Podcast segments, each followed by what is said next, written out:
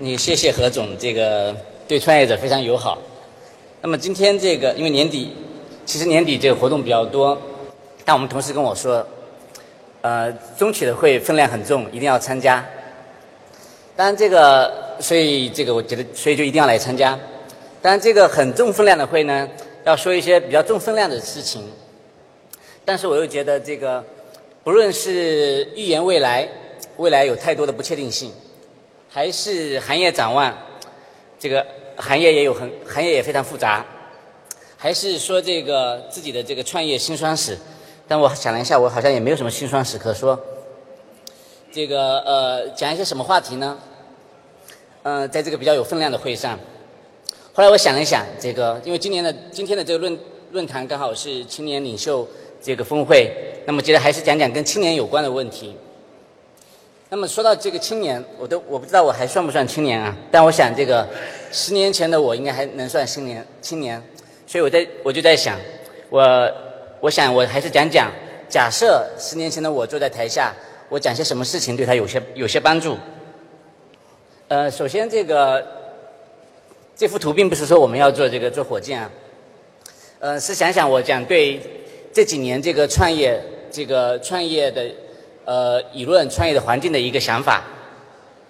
嗯，这个火箭是呃我非常尊敬的一位企业家 Elon Musk 这个呃的的公司 SpaceX 发射火箭的场景。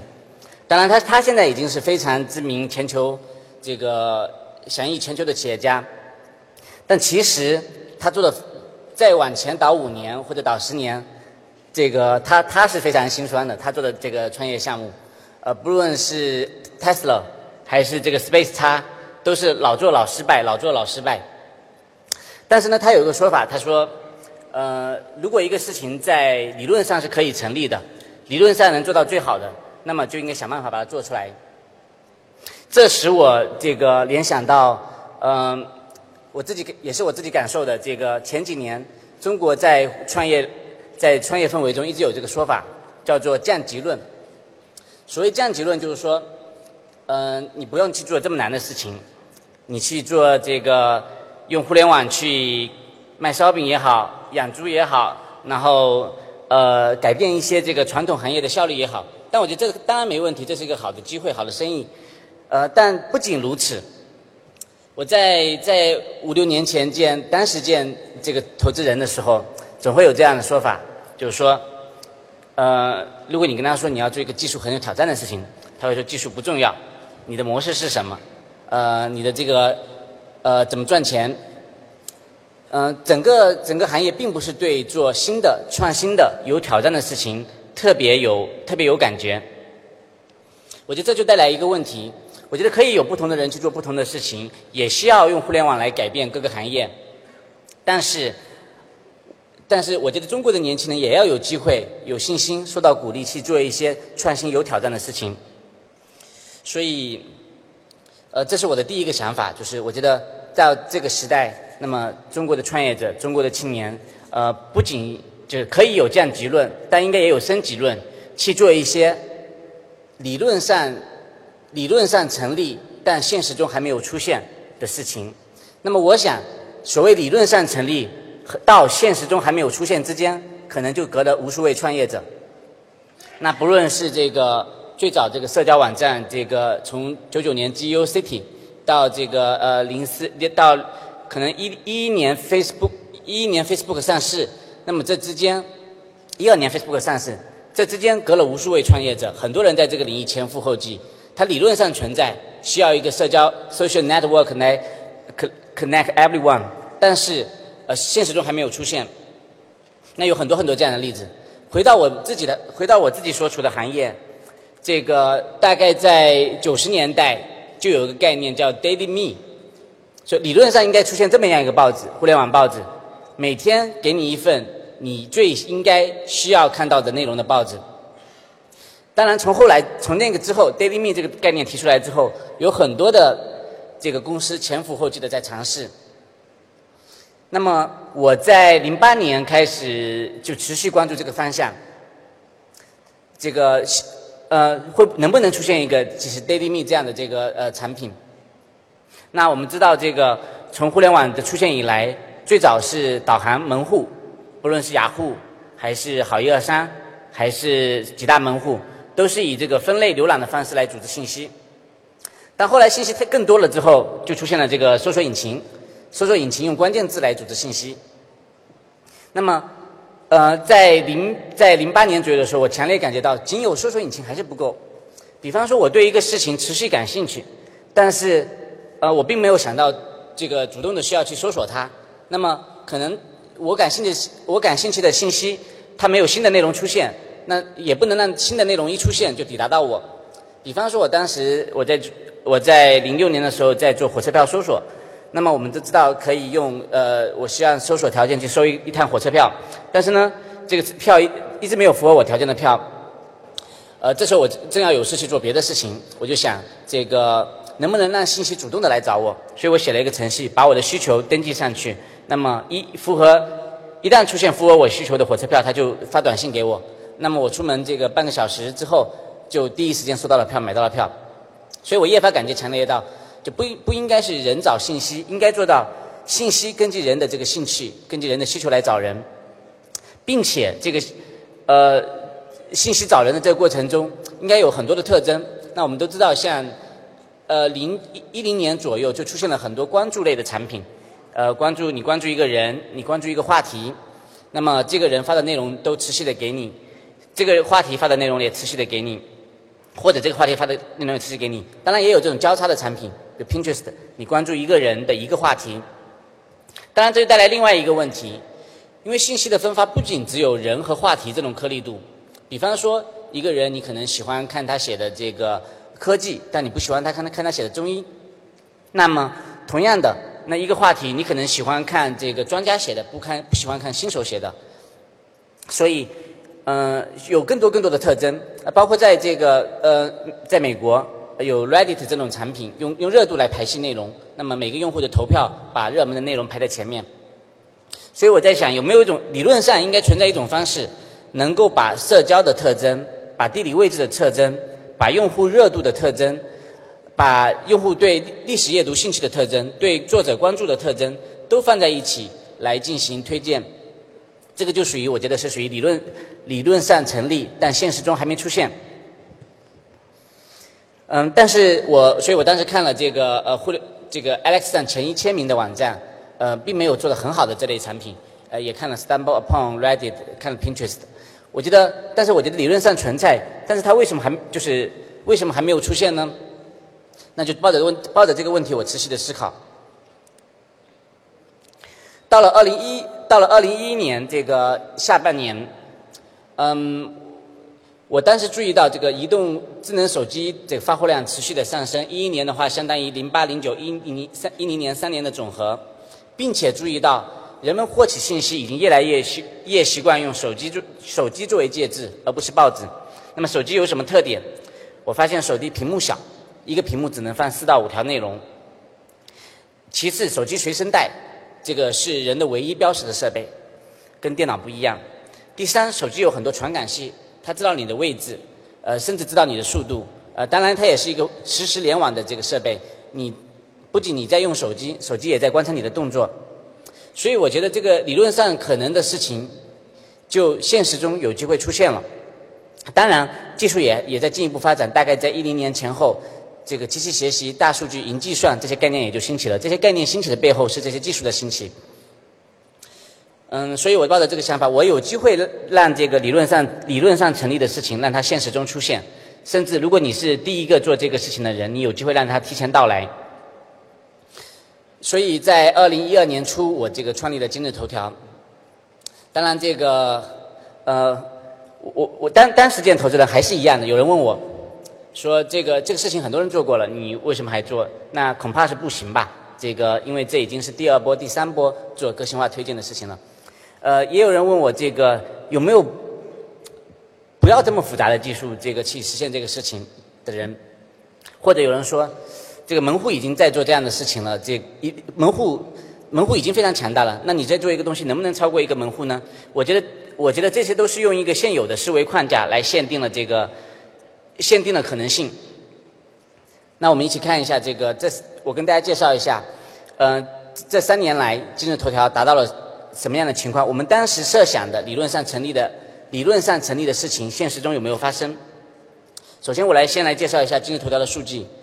到目前为止，今日头条已经有累计有三点三亿激活用户。其实按激活激活用户数，不一定是二零一零年以来最多的，但是我们有八千二百万的夜活跃用户，超过三千三百万的这个手机 APP 的日活跃用户，每天每个用户使用超过六点五次，每个用户超过使用五五十，使用的时长超过五十分钟。那么这个呃，按如果按时长来算，我们已经是中国呃移动互联网上。Top 五时长的应用了，在二零一二零年、二零一零年出现的之后出现的所有公司中，我们的产品是时长最长的。当然，按如果按 DAU 来算的话，也应该是前三名的。在如果按人均时长按时人均的时长来看，呃，我们仅次于手微信手 Q。所以，呃，我觉得这个我们理设想的理论上成立的事情，现在已经发生了。那么，所以今日头条第一个已经做到了这个让海量的用户聚集在通过个性化的推荐技术聚集在我们平台上。其次，当时我们在设想这个信息应该按照涵盖所有的特征，按照最理想的分方式分发，让信息主动的找到人。同时，我们还在设想这个由于信息分发越来的越便利，那么创作也应该会越来越的便利，那么参与创作的人也会越来越多。这就是所谓的自媒体时代。那所以，今日头条现在不仅是作为一个用户海量用户聚集的平台，也是海量内容创作的平台。目前在今日头条上已经有百分之七十三的内容来自今日头条的创作平台头条号。当然，我现在刚刚也跟这个何总说，把这个我们中企年会的视频也放在我们头条号上，这其实也是一种，这其实也是一种创作。呃，这。目前有百分之二十七的来自这个呃独立的这个大型的媒体，有超过一千家的媒体跟我们合作，所以我们在想，这个理论上我们应该有机会做成中文世界最大的创作平台。当然，这个理论如果要推到极致的话，我们希望把中文世界去掉。第三也是最核心的，这个我们打造了一个技术技术密集型的企业，通过这个机器学习个性化的技术。这个匹配信息和人，但我们都知道，这个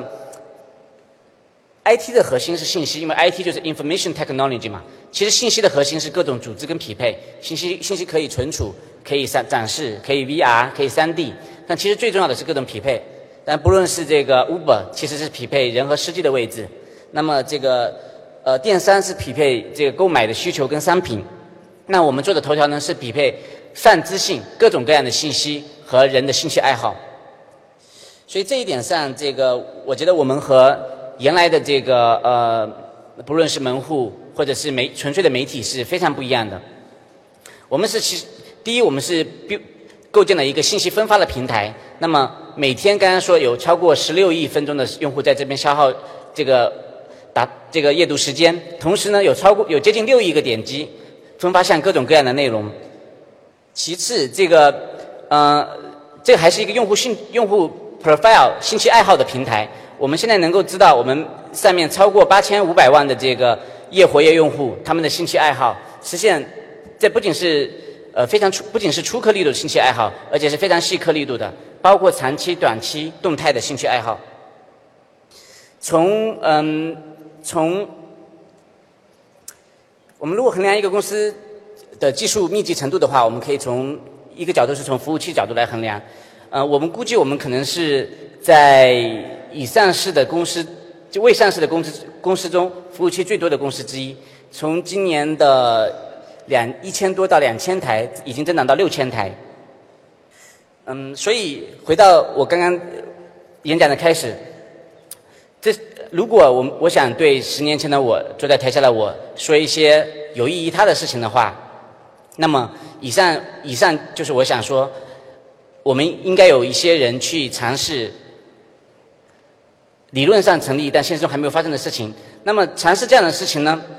我给年轻人有一些择业的建议，就是不降级、不投机，和优秀的人做有挑战的事。嗯，所谓不降级、不投机，不降级，我刚刚也讲了一段时间，这个降级论、降级论和降级论很流行。那么很多年轻人现在想，那么我们有一些有没有一些短期的、更快达到的、更快实现的目标能去实现？那更少人去从事，例如这个不论是电动汽车，例如不论是呃火箭发射，呃这种更有挑战的事情。那么我觉得到这个时代，应该中国的中国的年轻人有应该有这样的信心去尝试一些别人不敢尝试的事情。其次不投机。那我们都知道，这个现在很多人很多年轻人在选择工作的时候会想，这公司可能刚刚融了五亿美金，那么我去这个公司。那么这个公司呃可能这个办了这个呃这个豪门干爹，那么 BAT 投资了，那么我去这个公司，那么我去这个公司。那么这些选择呢，并不是并不是出于他本身的兴趣爱好，也并不是出于这个挑战的难度，而是这个出于哎。是不是有很这个公司是不是有很多钱？那么这个公司是不是符合当下火热的概念？那么这个公司是不是有很很强的企业在背后支持？所以我觉得年轻人应该不投机。嗯，选择公司应该看应该看到这个这家公司的是否具有延伸的成长能力。所谓延伸的成长能力，就是它能够用最少的钱获得企企业的最快的增长。